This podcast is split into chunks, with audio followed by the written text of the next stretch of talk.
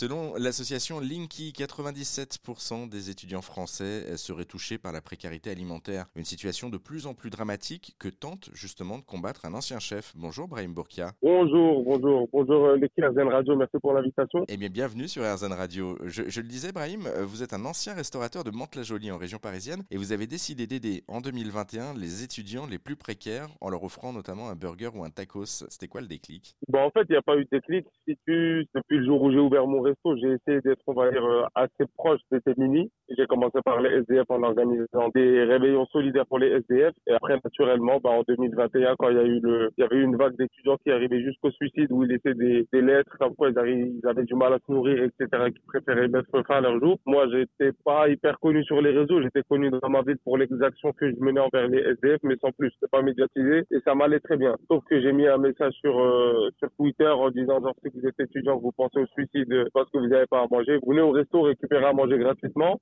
mais vous avez rien à payer. Juste pour pas rester dans votre coin avec vos idées noires. Je finançais ça. Les gens me posaient souvent la question, ah, le, le Covid, il a fait fermer des rideaux pour des restaurateurs. Comment ça se fait que toi tu donnes? Tout simplement de ma poche un petit peu parce que quand on donne, on est obligé de redistribuer derrière un petit peu. Et grâce à la générosité de mes clients, c'est-à-dire que j'ai copié le concept du café suspendu italien. J'ai fait la même chose mais avec des burgers et incité tout simplement les clients qui souhaitaient à payer un menu en plus et que moi je redistribue derrière pour un étudiant dans le besoin ou pas, mais un étudiant qui avait faim et qui souhaitait manger. J'aime pas le terme dans le besoin parce que il y en a qui sont dans le besoin, d'autres qui ne le sont pas. Donc euh, donc euh, c'est un étudiant qui a faim tout simplement ou une personne qui a faim vient manger sans avoir à tendre la main tout en gardant sa dignité et ça fait plaisir à tout le monde. En tout cas, c'est ça la solidarité. Merci beaucoup Brahim Bourkia pour euh, cet éclairage, pour cet échange et pour en savoir plus sur ce projet qui est toujours en cours, hein, le burger suspendu. On vous a mis également tous les liens sur notre site internet erzen.fr.